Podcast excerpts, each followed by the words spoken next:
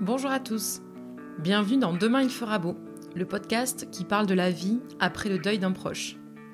Je suis Anne et à chaque épisode, je recueille le témoignage d'une personne endeuillée afin notamment de rendre moins tabou le sujet de la mort et du deuil. Nous retraçons ensemble les étapes de leur chemin de deuil et tentons de connaître ce qui leur a permis, avec le temps, de croire en la vie. Bonne écoute Aujourd'hui, nous allons échanger avec Zoé de Lascaz. Zoé est la cousine germaine de Maxence. Maxence était le mari de ma sœur Delphine. La première fois que j'ai entendu parler de Zoé, c'était via un article dans Elle, il y a plusieurs années. Le magazine présentait alors une artiste prometteuse et j'avais tout de suite adoré son univers. Quand, par le plus grand des hasards, ma sœur évoque son nom et son lien familial avec elle au détour d'une conversation, j'en reviens pas. Et je lui dis, mais elle est hyper connue. Elle est dans ta belle famille, la chance. Ça nous a fait marrer. Et elle a rajouté, en plus, c'est une fille super. Je pouvais pas imaginer que nous allions nous rapprocher ensuite dans des circonstances dramatiques. Zoé a perdu son petit frère en 2012.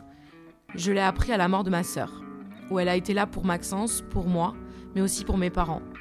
J'ai le souvenir précis de m'être accrochée à elle pendant les mois qui ont suivi mon drame. Elle a été une boussole, une amie, un pilier. C'est pour ça que je suis très heureuse et reconnaissante qu'elle puisse témoigner aujourd'hui dans mon podcast. Elle nous a parlé de sa famille, de son frère, son papa, de Delphine, de sa vision de la mort et de sa joie de vivre. Bonne écoute. Je suis Zoé de Lascaz, je suis un designer, architecte et graphiste. je suis l'aîné d'une fratrie de cinq enfants. Euh, je suis mariée avec Benjamin, j'ai deux enfants, Olia et Sacha, et, et mon chien Napoléon. On est ici pour un sujet particulier. Zoé, est-ce que tu peux me dire pourquoi tu as accepté ma demande? Euh, on est ici parce que tu m'as contacté pour que parce que tu as eu cette idée de podcast sur le deuil et que j'étais à un moment de ma vie où, c'était un sujet qui, qui était important pour moi et je me suis dit que et je me suis dit que c'était important d'en parler et qu'en fait c'était un sujet de la vie et que les gens n'en parlent pas parce que je pense qu'ils ont peur, ce qui est ce que je comprends dans le fond. Mais voilà, ça m'a je me suis dit que c'était intéressant d'en parler. Zoé, rentrons dans le vif du sujet.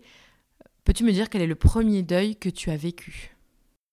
Alors, le, premier deuil que j'ai vécu, en fait, je l'ai vécu un peu. J'ai vécu des deuils toute ma vie. Je l'ai commencé, je pense, quand mon premier deuil, je pense que je m'en souviens, c'est que j'avais 7 ans. Et j'avais 7-8 ans et c'était le, décès de mon grand-père. Et puis après, toute ma vie, j'ai eu des deuils, euh, ma tante, mon cousin. Et plus tard, un drame s'abat sur votre famille, puisque ton petit frère décède. Peux-tu nous en parler plus en détail? Alors, j'ai perdu mon frère il y a exactement à l'âge de ma fille, c'est-à-dire un mois avant, la naissance de ma fille, donc c'était il y a 7 ans. Euh, mon frère avait 20 ans et il s'est fait renverser en, vélo et, voilà, c'était un accident de la route. Et donc, j'ai appris euh, par ma maman, enfin par l'ambulance qui m'a appelé et voilà. Non, j'étais au téléphone avec ma maman, en fait, et j'étais avec mon autre petit frère, d'ailleurs, qui était à la maison. Moi, j'étais enceinte de 8 mois, donc j'étais, voilà, dans un, euh, je vais pas tout raconter, mais mon, frère était assez mal à cette époque. Il avait 20 ans et il vivait une, période un peu compliquée. Et puis, euh, il était Asperger, d'ailleurs, je peux le dire, parce qu'en même temps, c'est un sujet, euh, je trouve, qui est intéressant, où les gens n'en parlent pas beaucoup. Donc, voilà, il était, enfin, il était Asperger. C'était très, très léger, mais ça, ça un peu. Son adolescence a été très difficile à cause de ça. Et donc voilà, et donc euh, il avait fait une espèce de crise en fait. Et il était parti, euh, il était parti un peu en claquant la porte et il est parti en vélo et, il a appelé mes, mes soeurs d'ailleurs juste avant son accident en lui disant que qu'il les aimait et tout ça. Et, après on nous a appelé de son téléphone. Il a, en fait il, y a quelqu'un quand il s'est fait renverser en vélo qui a vu le dernier coup de téléphone et c'était ma sœur. Et donc il l'a appelé en lui disant que lui annonçant qu'il avait été renversé, qu'on était en train de lui faire un massage cardiaque. Et donc c'était sur la route et nous très vite on était avec papa, mais on était à Paris et c'était à la campagne, donc on a pris la voiture, on est parti en une heure. Euh. Et les pompiers voulaient pas nous dire, ils le savaient déjà je pense, mais ils voulaient qu'on vienne sur place euh, pour, euh, pour nous l'annoncer en fait. D'accord. Donc on a dû se déplacer. Papa était déjà arrivé quand on est arrivé et, et voilà. Et après, bah, tous ces, tous ces, voilà, tous ces, ce qui était très curieux avec mon frère, c'est comme c'était une période de sa vie où il allait très mal où il parlait beaucoup de la mort. D'ailleurs, mon frère était un peu, c'était déjà un peu une étoile. Il avait quelque chose d'extraordinaire. Je pense que d'ailleurs les enfants Asperger ont quelque chose d'extraordinaire et lui était assez extraordinaire. Donc il avait déjà un rapport avec la mort qui était très particulier. Donc pour nous, c'est ce qui est très compliqué avec sa mort, c'est que c'était quelque chose comme un enchaînement. C'est-à-dire que c'était comme si on était venu le chercher. C'est-à-dire que c'était c'était très particulier. Donc donc déjà tout était bizarre en fait. Et c'est comme mon frère quand il avait genre 19 ans on marchait dans la rue et un jour il m'a dit tu sais Zoé on parlait de quand il serait plus grand et il m'a dit tu sais Zoé je pense que de toute façon je dépasserai pas 20 ans. Je lui ai dit mais pourquoi tu dis des choses pareilles? Je pensais que c'était un peu sa dépression qui lui faisait dire des choses comme ça. Et il m'a dit non non pas du tout euh, je, le sais c'est tout. Et, donc moi je m'énervais bien sûr en lui disant qu'il disait n'importe quoi mais et même ma sœur s'en souvient, il l'a dit, il le disait souvent, donc il l'a dit à ma sœur et tout ça. Donc, euh, donc il est mort, euh, il venait juste d'avoir 20 ans. Donc voilà, donc ça a été un enchaînement assez triste. Et maintenant j'ai mon papa qui a fait une crise cardiaque cet été, en juillet de 2019. Donc là, je me retrouve encore confrontée. Et puis comme c'était en plus encore comme un peu comme un accident. Mon frère, c'était un accident de, de, la route. Mon frère, mon papa, c'était une crise il allait très bien la veille, donc euh, on s'en est pas du tout préparé. On allait le rejoindre une semaine après, donc il est évident qu'aujourd'hui, je suis dans, une étape de ma vie où je me retrouve avec, euh, où j'ai perdu mon frère et mon papa. Et j'étais très proche. Et on est de famille, on est tous très proches. Donc forcément, j'ai un rapport avec la mort qui est de plus en plus, comment dire, présent. On va dire que la mort est quelque chose de très présent dans ma vie, donc j'essaie de gérer avec. Et j'essaie d'en parler. Et par rapport à la différence entre le décès de ton frère et le décès de ton papa, est-ce que tu peux en parler? Parce que tu m'avais dit que tu reconnaissais quand même que c'était différent. différent et peut-être plus acceptable. Je ne sais pas si on peut dire comme ça pour ton papa. C'est sûr. Moi, mon frère, c'était, j'étais très en colère. C'était inacceptable. On ne meurt pas à 20 ans. Euh, donc oui, donc mon, frère, j'étais très très en colère. En même temps, euh, comme il était mal à cette époque, c'était c'est compliqué parce que je me disais que peut-être lui, il était content parce que dans le fond, il trouvait que la vie était dure mon papa, je, ce qui, mon papa, c'est ce qui, oui, c'est plus acceptable parce qu'il a eu une belle vie, qu'il a eu tous ses enfants qu'il adorait, qu'il était quand même heureux, donc il est parti très il heureux. Quel âge? Il avait 69 ans, mais c'est quand même trop jeune. Donc, euh, je, qu'est-ce que j'aurais donné pour qu'il ait avoir 10 ans de plus encore avec mon papa? Ça, c'est sûr, mais tous les jours, je me réveille en me disant pourquoi, pourquoi j'ai pas eu 10 ans de plus avec mon papa? Pourquoi mes enfants n'ont pas eu 10 ans de plus avec leur grand-père? Mais bon, c'est sûr que c'est pas comme 20 ans en tout cas. Et je parlais dans, mon deuil, mais en fait, euh, la mort de Delphine, ça a été quelque chose de très très difficile à gérer. Et pour moi d'ailleurs, je pense que ça a été un enchaînement. J'ai perdu mon frère il y a 7 ans. Après, j'ai perdu Delphine. Donc pour moi, en fait, dans mon cursus de deuil, je parle de mon frère et de mon papa, mais en fait, Delphine, avait... c'était très important, je veux dire. Je, je, crois vraiment que Delphine, j'en avais marre. Euh, j'ai eu le sentiment que de m'être dit, euh, ça suffit. Euh, je, Delphine, bizarrement, euh, c'était comme c'est comme c'est le deuil, c'est le deuil qui est arrivé après mon frère, mais bon, qui est arrivé euh, donc quatre ans après, je pense quelque chose. Et de deuil jeune. Et de deuil jeune et de deuil vraiment injuste. Donc c'est pour moi c'était donc c'était c'était les mêmes deuils, c'est-à-dire que mon mm. frère c'était injuste et là Delphine c'était injuste. Donc là, j'avoue que je crois que j'étais dans une phase vraiment colère. Et, et Delphine qui était comme qui était pleine de vie, euh, tellement vraiment c'était la personne, à chaque fois qu'on la voyait, elle était toujours de bonne humeur. À chaque fois qu'elle arrivait, j'avais l'impression que c'était le Sud qui arrivait. elle était toujours. Euh, d'ailleurs, je me souviens très bien que on s'était vu pas très longtemps avant, je crois. Je me souviens d'une soirée avec Delphine, on était allé euh, manger de l'aligot. Oh, on avait tellement ri ce soir-là, on avait mangé trop d'aligot et puis Maxence faisait des blagues et Delphine. Enfin, je sais pas, j'ai le souvenir d'une soirée magique, vraiment magique avec elle, où on riait beaucoup.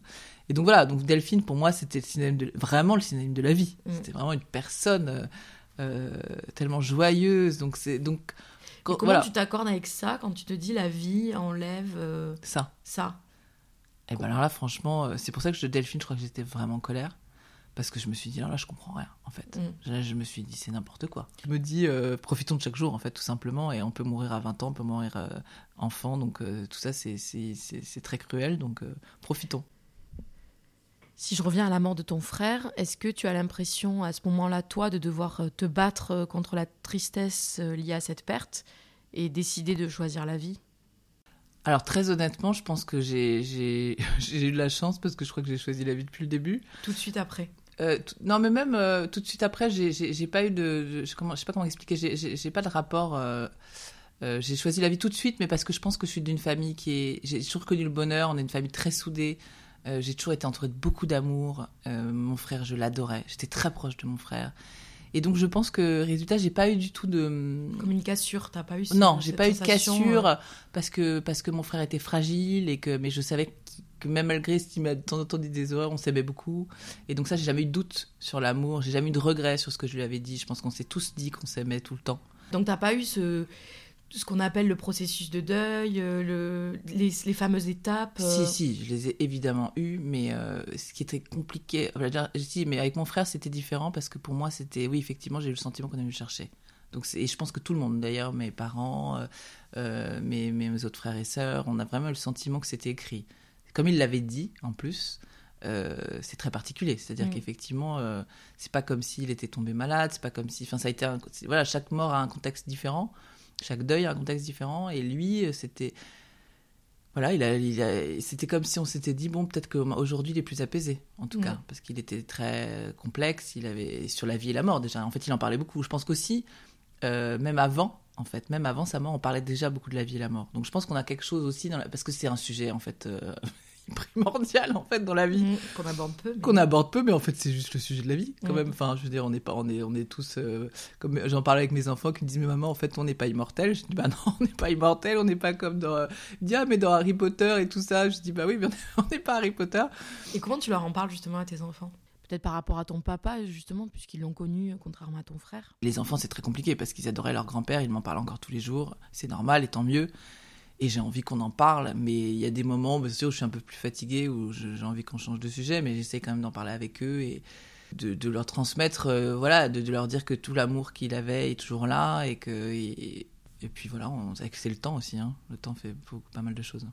Pour revenir aux étapes du deuil, est-ce que toi, tu arriverais à qualifier le peut-être un, fameux tunnel dont on peut parler euh, souvent quand on vit un deuil, euh, où vraiment on, est, on peut dire qu'on est au fond et alors peut-être que je t'amène sur un sujet que, Mmh. que tu, que- qui te parle pas forcément, mais cette espèce de sensation où à un moment On touche, ouais. on touche le fond et on se dit ça va, ça va finir par aller mieux, les choses vont se. Alors, alors euh, je repense à, à la mort de mon frère. La mort de mon frère, c'était très compliqué. Alors, c'est pour ça que j'ai eu des contacts compliqués. C'est que j'étais enceinte de 8 mois. Et donc, j'ai accouché un mois après la mort de mon frère. Donc, c'était vraiment un contexte très particulier. Et je me vois encore à la clinique. Heureusement pour moi, j'étais dans une clinique où il y avait des, des bonnes sœurs. donc, j'ai été pas mal aidée. Parce que je pleurais. En plus, avec les hormones, c'était l'horreur. Donc, je pleurais tous les jours. Euh, Et puis, je voulais être heureuse parce que je venais quand même d'avoir ma petite fille. T'as réussi à te réjouir? Oui, oui, oui, j'ai vraiment réussi à me réjouir et j'ai le sentiment que que je, que même d'ailleurs l'amour de ma petite fille fait que je m'en suis pas mal sortie, ça m'a presque aidé en fait. C'est-à-dire que quand même, euh, et là j'étais vraiment confrontée avec la vie, c'est-à-dire qu'en en un mois j'ai eu exactement la vie et la mort. Et comme mon frère était quelqu'un de très spirituel, il m'a- ça m'a aidé en fait, je pense, parce que il était là et et aujourd'hui je suis quelqu'un de très spirituel, je pense. En fait. Ta spiritualité, tu la définis comment justement? Est-ce que tu crois en Dieu, par exemple? Alors, est-ce que je crois en Dieu? Je, je- je suis d'une famille très catholique du côté de ma maman et d'une famille orthodoxe du côté de ma grand-mère, euh, papa. Et donc, j'ai toujours, euh, oui, j'ai, je- est-ce que je crois en Dieu? C'est, Je ne sais pas, j'étais assez en colère contre Dieu quand même pas, pas- pas mal de temps. Par exemple, pour la mort de mon frère, ce que j'ai pas avec mon papa, mais pour la mort de frère, j'ai mis beaucoup de temps à retourner dans une église. C'était pour moi impossible, je voulais pas. J'étais trop en colère, je crois. Puis c'est trop difficile de rentrer dans. Voilà, j'étais. Donc ça, j'ai mis du temps. Maintenant, ça va mieux. Je suis un peu plus apaisée avec ça. Après, est-ce que je crois en Dieu? Je, je, je crois en quelque chose. Voilà, est-ce que c'est Dieu? Je sais pas. Mais euh, oui, je, je, je crois maintenant peut-être à la vie après la mort. euh, je crois. À ce oui, je me dis que ça s'arrête pas là. Qu'il se passe quelque chose après. Dans les religions, il y a des rituels pour honorer les défunts. Est-ce que toi, tu as des rituels personnels ou en famille pour honorer ton frère et ton papa? Non, pas vraiment. D'ailleurs, je crois que je, je sais pas. si- Non, je j'ai pas. Je me vois pas avoir de rituel. D'ailleurs, j'ai un vrai problème avec les photos. Par exemple, mon frère, euh, j'étais incapable euh, de mettre une photo sur l'étagère ou un truc. Je pouvais pas le voir en fait. C'était trop difficile. Encore aujourd'hui, je suis pas fan de le voir en photo parce que j'ai le sentiment que je l'ai pas du tout oublié, mais que c'est moi, c'est un peu dur pour moi de regarder. Donc, euh, je suis pas capable de mettre une bougie devant une photo, par exemple. Ouais, ça non. Non, ça c'est pas pour moi. Euh, et mon papa non plus d'ailleurs, parce que je préfère l'avoir dans ma tête. Après, ça veut pas dire que je suis pas. Dès que je chope une photo, de toute façon, je me mets à pleurer. Donc, c'est, euh, non, ça, je suis pas très photo. Donc, j'ai le sentiment de plus avoir des rituels. Je suis très éclat... Alors, je dirais, euh, c'est la nature qui m'aide. Je pense que la nature. euh, D'ailleurs, on a de la chance parce qu'on vient de l'Aubrac et donc euh, mon papa et, mon frère, euh, tout s'est passé là-bas sur l'Aubrac. Et ça, je crois que ça va vraiment aider. C'est-à-dire que l'Aubrac, c'est tellement, euh, on est tellement en osmose avec la nature, on est tellement confronté au fait qu'on n'est rien, que effectivement le fait de marcher pendant pendant ben, pendant longtemps, d'avoir que des étendues où il se passe rien en fait, il y a même pas d'humain, fait que je pense que ça m'aide beaucoup et de savoir que mon, voilà qui sont là-bas et que à chaque fois que je vais là-bas, euh, je vais marcher des heures et je pense à eux et je dirais que c'est ces moments-là où je les sens vraiment euh, là. Tu es en communion avec ouais, avec la nature en fait. Alors Zoé, pour en avoir longuement parlé avec toi, je sais que tu crois aux signes. Est-ce que tu peux nous en parler plus en détail? Alors les signes, c'est venu... Euh, mon frère me disait toujours, oh, c'est drôle, tu sais, moi j'ai un truc très bizarre avec 22h22. C'était mon frère qui m'avait raconté ça la première fois. Et je lui disais, ah bon? Il me dit, oui, je sais pas, à chaque fois le soir, euh, je regarde, il est toujours 22h22. Et moi, je, je, l'écoutais un peu à moitié, euh, à moitié d'une oreille, je dis, oui, très bien, bon. Et puis, après, après sa mort, en fait, euh, j'ai eu ça. C'est-à-dire qu'à chaque fois, je regardais. Donc pour moi, c'était mon frère qui me, faisait un petit clin d'œil en disant, tu vois, je suis là. Et j'ai adoré. Après, j'ai eu des signes, oui, j'ai eu des signes très forts à la mort de mon frère, comme des numéros. J'avais beaucoup sa date de naissance. Je me souviens, un jour, j'étais très mal, hein, j'avais pris un ticket à la poste, je crois que je faisais la queue à la poste. Et, euh, et j'ai pris le ticket et c'était sa date de naissance. Et alors là, bah, j'ai mis trois ans à m'en remettre, j'étais persuadée que c'était lui. Euh, T'as tout de suite accepté que ces signes venaient de lui ou d'abord tu te dis c'est une construction de l'esprit euh Alors la première fois, je me suis dit, le, bah, le 22h22, je me suis dit que c'était une construction de l'esprit. Et, et, après, quand j'ai eu le signe de sa date de naissance, je me suis dit, bon, quand même, là j'ai commencé à me dire pourquoi pas. Et puis après, j'ai eu d'autres signes, j'ai eu des rêves. J'ai pas eu beaucoup de rêves, mais j'ai eu un rêve de mon, de mon frère où je suis persuadée qu'il était là, qu'il était venu me parler. Et j'ai eu la même chose avec mon papa. Et ce qui est drôle, c'est que je n'ai pas du tout, j'en ai pas eu d'autres. C'est-à-dire que je me souviens des deux rêves. Je me souviens du rêve avec mon frère, qui était pas très longtemps après sa mort. Je me souviens du rêve de mon papa qui était là euh, cet été, qui était très beau. Et j'en ai pas fait d'autres. Et ils étaient vraiment forts. Et je suis persuadée que c'était eux qui m'envoyaient quelque chose. Après, j'ai eu, mais même mon frère, j'ai eu des effets. Euh, j'ai vu une boule de lumière, alors on va me prendre pour une folle. Mais je l'ai vraiment vu. J'en ai parlé après à mes frères et sœurs qui m'ont dit Mais t'es complètement folle. Et j'avais juste décrit ce que j'avais vu. C'est une boule de lumière verte. C'est ça, dit. exactement. et, euh, et alors, je, à un moment, je me suis dit que c'est moi qui avais rêvé pendant la nuit, mais j'avais eu peur. Et puis, je me suis dit T'as rêvé, c'est.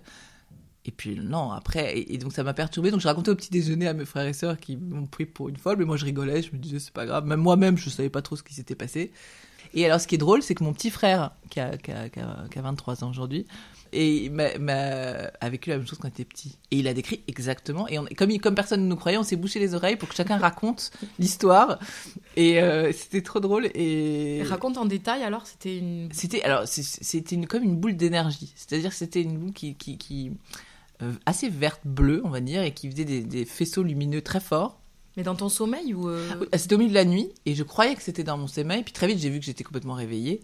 Et, euh, et c'est sorti du, placard et ça a fait comme ça dans la pièce et puis c'est reparti. ça a tourbillonné dans la pièce et c'est reparti. Voilà. Le lendemain matin, je me suis dit est-ce que c'était un rêve? Donc j'ai essayé de comprendre et puis je me suis dit non, j'étais clairement réveillée.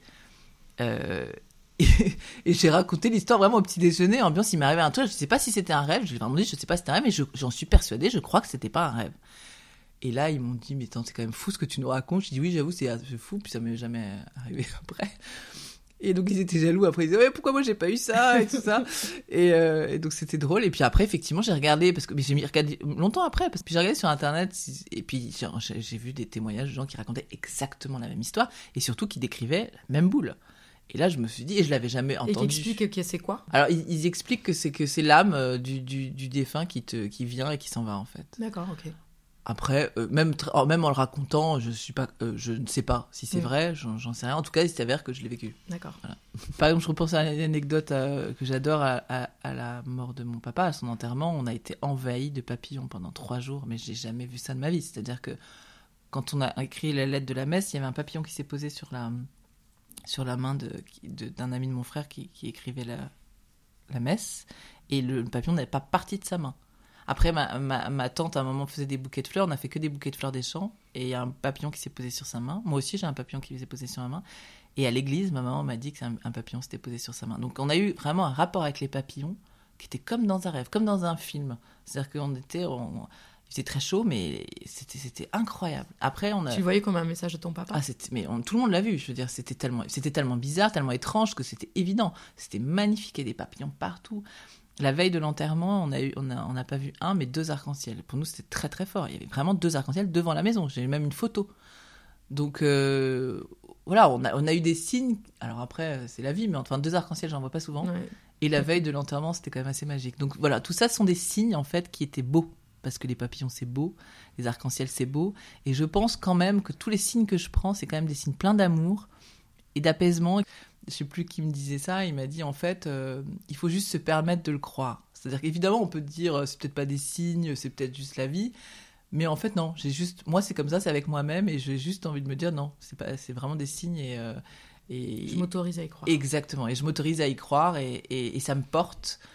Et, maintenant, en plus, maintenant que j'ai lu plein de livres, euh, j'ai vu des, des, choses, et bah, Bruno, vous avez un message, là, justement, on avait parlé, et j'en suis convaincue. C'est-à-dire que vraiment, euh, tous les jours, quand je me réveille, bon, non, j'en ai, j'ai pas quand même de signes tous les jours, mais effectivement, ça me porte. Et, j'en suis convaincue et ça me, ça, me, ça me fait apprécier la vie de manière très différente. Et je vois je pense qu'aujourd'hui, je vois la vie de manière tellement différente, mais, euh, mais c'est presque aussi beau. C'est-à-dire qu'au contraire, j'ai l'impression d'être plus proche euh, du, ciel, de la spiritualité et, et, surtout, euh, ce que j'ai lu dans les livres, et ça, ça m'a beaucoup, ça m'a vraiment fait du bien, c'est qu'ils expliquent que pour ceux qui voient les morts, qui y croient ou qui ne croient pas, en tout cas, ils expliquent ça et ça, ça me plaît que le mort est apaisé. C'est-à-dire que le mort n'a pas justement tout ce qu'on décrit, n'a plus ce sentiment de, c'est que de l'amour en fait. Et, ça, ça me va très bien de penser ça. C'est-à-dire qu'il peut justement, il dit plus de, il n'a pas de regret. Il dit pas, euh, oh là là, j'aurais bien été là euh, pour voir le truc. Parce que c'est ça la grosse souffrance. Et ce qu'ils expliquent dans les livres, c'est que justement non. Enfin, après, est-ce que c'est vrai ça? Moi, j'aime y croire. Mais, mais j'aime bien croire le fait que effectivement, c'est que de l'amour et il n'y a plus du tout de, de, de, comment dire de mauvais sentiments on va dire c'est à dire qu'on dit toujours on est jaloux moi c'est pas bien d'être jaloux par exemple bon bah pour moi le, quand on est mort on n'a plus ça en fait. On est juste de l'amour. Donc on dit t'inquiète pas en fait toujours tout va bien. C'est comme si on était une espèce de Bouddha euh, permanent et en fait on avait le sourire et, et on disait mais t'inquiète pas en fait moi je suis heureux. Donc tout va bien. Et ça ça, ça j'aime bien j'aime bien croire ça. De me dire qu'en fait il faut plus penser que lui il, que mon papa est à côté de moi. Disant t'as de la chance t'es en train de manger mon plat préféré euh, euh, non. En fait il, tout est ils sont toujours contents, il est ok avec ça ouais il est ok avec ça et, tout lui va. Et, et papa j'avoue que j'ai fait un rêve justement un peu là-dessus et, et ça me va très bien voilà. Pour revenir encore au deuil euh, lié à la perte de ton frère, je voudrais aborder avec toi le rapport à tes parents à ce moment-là. Puisque quand un enfant meurt, on a tendance à considérer euh, qu'il y a une échelle des peines et que la douleur des parents prime sur celle des frères et sœurs. Est-ce que tu as le sentiment, euh, toi, à ce moment-là, à la mort de ton frère, de devoir cacher ta peine pour protéger tes parents? Alors, non. En fait, non, mais parce que tout ça, je pense que c'est des histoires de communication dans la famille. Euh, il est évident qu'on a beaucoup parlé du fait que le deuil n'est pas le même pour une maman, le deuil n'est pas le même pour un papa ou un frère ou une sœur ou un enfant ou c'est évident que c'est pas les mêmes choses. Mais, mais comme c'était un vrai sujet, euh, maman nous en a beaucoup parlé à la mort de mon frère en disant euh, euh, qu'on savait qu'elle avait perdu son fils. Nous, on avait perdu notre frère, mais on en a beaucoup parlé de ce rapport-là, que c'était pas la même chose. On a tout de suite dit. Maman a tout de suite dit, moi j'ai perdu mon fils, je sais que vous avez perdu un frère. Et on a essayé, et ça a été une bataille un petit peu, parce que de temps en temps, on avait le sentiment que que, maman, effectivement, que nos parents, euh, ils avaient une souffrance. Et nous, on avait dit, mais nous aussi, en fait, nous aussi, on a perdu notre frère, notre petit frère. Et... Mais en fait, comme on en a parlé, voilà, c'est ça. Mais en fait, comme on en a tellement parlé entre nous, que c'était un vrai sujet. En fait, c'était un vrai sujet. Euh, le fait d'en parler entre nous et le fait d'être très proche, ça fait que ça a été. Euh, puis, et puis avec de l'humour aussi, je pense que dès qu'il y en avait un qui brillait, qui partait, qui était triste, euh, comme on est nombreux, on en avait toujours un pour, pour dire bon, ça suffit, il faut pas que tu tombes et on, on, essaie, on essaie d'être solidaires et de se rattraper les uns aux autres. Mais c'est sûr que on, s'est vraiment soutenu et je pense que c'est. Il n'y a pas eu de rancœur non. ni entre frères et sœurs ni avec tes parents en se disant ils sous-estiment ma peine. Franchement, je crois pas. Mhm. Je pense que c'est compliqué, c'est compliqué dans un couple. maman nous a beaucoup parlé que ça avait été très compliqué dans son couple. Est-ce que toi, dans ton couple, ça a été compliqué? Oui, c'est compliqué, je pense que c'est compliqué parce que... Hum, oui, oui, clairement. Je pense que c'est compliqué parce qu'on a une peine qui est, qui est tellement forte. Et puis l'autre, par exemple, Benjamin qui connaissait mon frère, en fait, on s'est rencontrés, ça fait 20 ans qu'on est ensemble. Donc mon, frère, il le connaissait très bien aussi, mais c'était pas le même rapport, c'était pas son frère. Mais c'est vrai qu'il était légitime d'être malheureux aussi. Donc... Euh, mais c'était pas pareil. Donc ça, oui, je pense qu'en couple, c'est compliqué. Donc on en parle, on se dispute. parce qu'effectivement, à des moments où on est presque égoïste dans son chagrin. C'est-à-dire que moi, c'est sûr, je pense que le, Benjamin me reprochait beaucoup d'être seul dans mon deuil et d'être. Ça, on a eu des, des, grosses disputes là-dessus et, essayé d'écouter ce qu'il disait, même si je comprenais pas toujours, parce que moi, j'estimais que j'avais besoin de ça. Et, mais en même temps, c'était normal qu'il me le dise, il avait raison de me le dire, parce que de temps en temps, je pense qu'on s'enferme dans son deuil et on se dit personne ne peut comprendre ce que je suis en train de vivre. On a bien compris donc que la mort n'est pas tabou dans ta famille, mais comme tu considères qu'elle l'est de manière euh, générale dans notre société, est-ce qu'elle l'est pour toi, peut-être alors dans ton cercle amical ou professionnel? Je pense que la mort fait peur. Je pense qu'il y a beaucoup de gens qui savent pas réagir à la mort. Et très honnêtement, on en parle même encore en famille. Et, je, veux, veux pas en vouloir aux gens qui n'ont pas appelé. Même moi-même, je suis pas euh, très forte là-dedans. Et donc, je pense que c'est un exercice très compliqué que personne n'a envie de faire. Même mon papa, par exemple, était vraiment nul. Donc à sa mort, tout le monde disait, je disais toujours à maman, souviens-toi, papa, il était pas très fort non plus. En fait, tous les gens, on nous dit toujours, ça c'est la phrase typique, mais je sais pas comment tu fais. Mais alors, moi, si ça m'était arrivé, euh, laisse tomber. Mais ça, c'est une phrase que je trouve complètement idiote, en fait, parce que qu'est-ce que tu veux qu'on fasse? Tu veux qu'on aille se, se, se, pendre? Tu veux qu'on aille... Parce qu'en fait, c'est ça, en gros, ce que les gens disent. Ce qu'elles disent, moi, j'aurais pas pu... Euh, mais euh, évidemment, on, va, on, a, on a quand même une famille, on va pas aller se. Déjà, la vie continue. Donc, c'est vraiment une question typique. Je crois qu'il faut arrêter de dire, je ne sais pas comment tu fais. petit conseil de Zoé. Voilà, petit conseil, on ne dit pas comment tu fais. On dit juste, je suis avec toi et, euh, et, euh, et ça doit être difficile. C'est sûr, ça doit être difficile. Mais voilà, oui, effectivement, c'est difficile, mais on n'a pas le choix, en fait. Donc, il arrive, la vie est comme ça. On a tous, tous, enfin, c'est la vie, en fait. Donc, on a tous des histoires plus ou moins proches. Alors, c'est sûr qu'il y en a qui sont peut-être moins confrontés avec la mort de plus proche. Il y en a peut-être qui ont perdu juste des grands-parents, des arrière-grands-parents, et ils se retrouvent pas confrontés avec des, frères, des sœurs, des papas, des mamans, des enfants. Mais bon, ça arrive quand même beaucoup, et donc c'est la vie. Donc je pense qu'il faut juste apprendre à, vivre avec, et surtout à en parler, et, que ça soit pas un sujet tabou, parce qu'en fait, la vie n'est pas un sujet tabou, alors pourquoi la mort en serait? Et au contraire, je, suis persuadé qu'en plus, il se passe des choses après. Est-ce que tu as l'impression que la maladresse des gens a pu t'éloigner de certaines personnes au point de casser certaines amitiés? Non, j'ai pas le souvenir d'avoir eu ça en fait. Je pense que très vite, je me suis dit que j'ai attendu que le temps passe.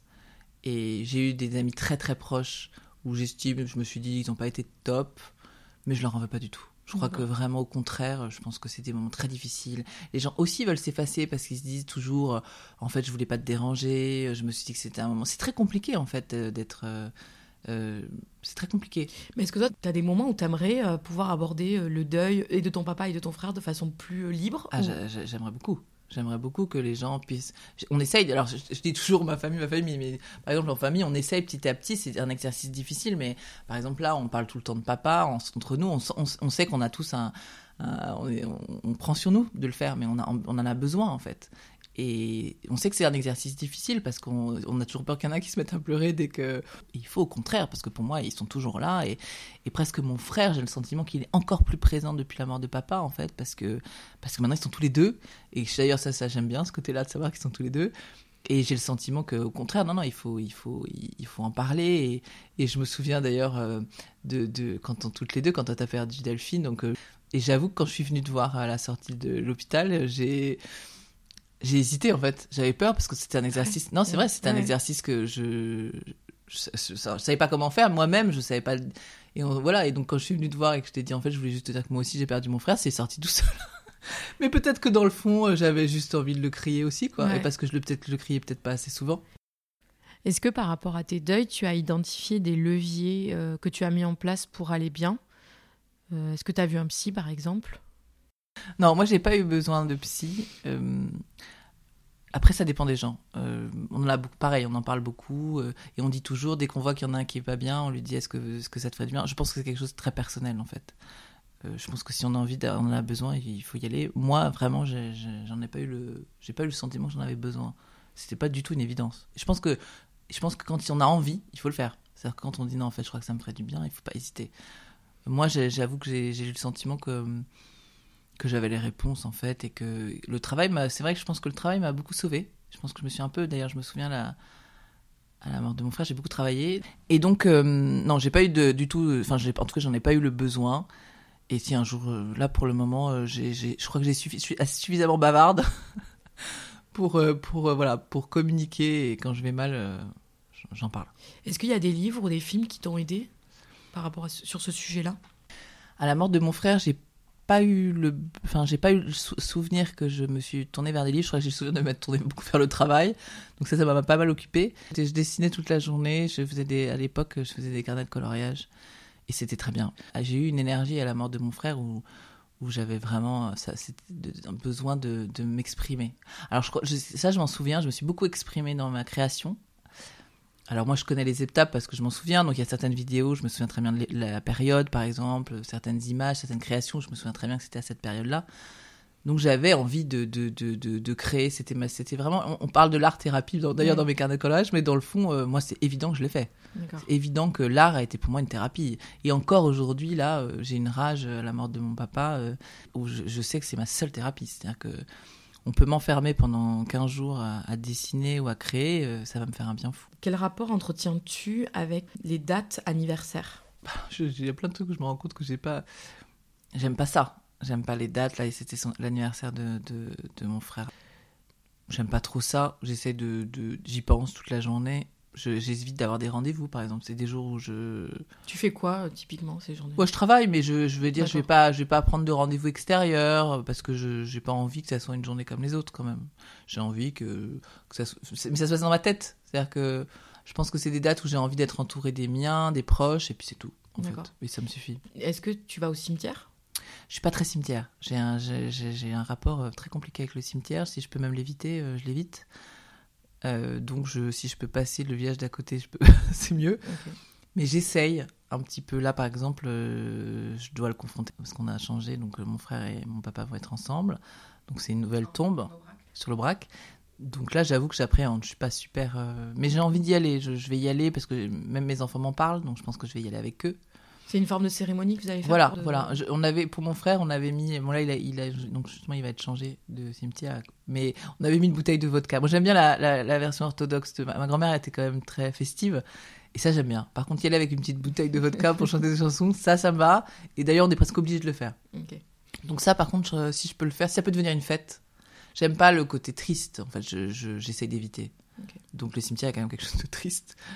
Et voilà, il faut qu'il fasse beau, qu'il y ait un grand soleil et qu'on boive de la vodka, ça c'est pas mal. Et par rapport euh, aux dates anniversaires des vivants, est-ce que toi, par exemple, euh, t'aimes bien fêter ton anniversaire? Ah, Moi, j'adore les fêtes. Donc, euh, dès qu'il y a une excuse. donc, même, on parlait, on parlait de, d'ailleurs de, l'humour. On parle, on parle peut-être pas assez de l'humour et, du deuil, mais pour moi, c'est évident que mon père, par exemple, c'est complètement idiot, mais mon, mon, père et mon papa étaient très, très drôles. Mais vraiment. C'est-à-dire que je pense que ça, c'est presque ce qui me manque le plus. C'est-à-dire que mon père, à une fête, tout le monde l'attendait. C'est-à-dire c'était le personnage, il allait... enfin, et ça, ça, ça, je dirais que c'est presque le, plus dur pour nous, parce que on, le voit, je l'entends même faire les blagues. Mm. à chaque fois, quand on est tous ensemble, d'ailleurs on le dit, je dis, oh là, papa, il aurait adoré. Il aurait même adoré, il se serait moqué de son enterrement euh, tout le temps. Ils étaient comme ça. Donc ils étaient quand même très très drôles, donc j'ai quand même baigné dans l'humour. Et ça, ça a été une arme dans ces moments-là. Ça a été une arme très forte. Et même, je pense que ça nous a aidés. C'est-à-dire mon papa nous a donné ça. C'est-à-dire que mon frère était très drôle dans son désespoir et dans sa truc. Il était très drôle. Il faisait toujours, enfin, il avait un sens de l'humour. Je pense qu'il était fin psychologue en fait. Donc et donc je pense que l'humour euh, a beaucoup sauvé. Donc les anniversaires, je dirais que c'est un peu le sens pareil. C'est-à-dire que moi j'adore les fêtes, donc je trouve qu'il y a toujours une bonne excuse pour faire la fête.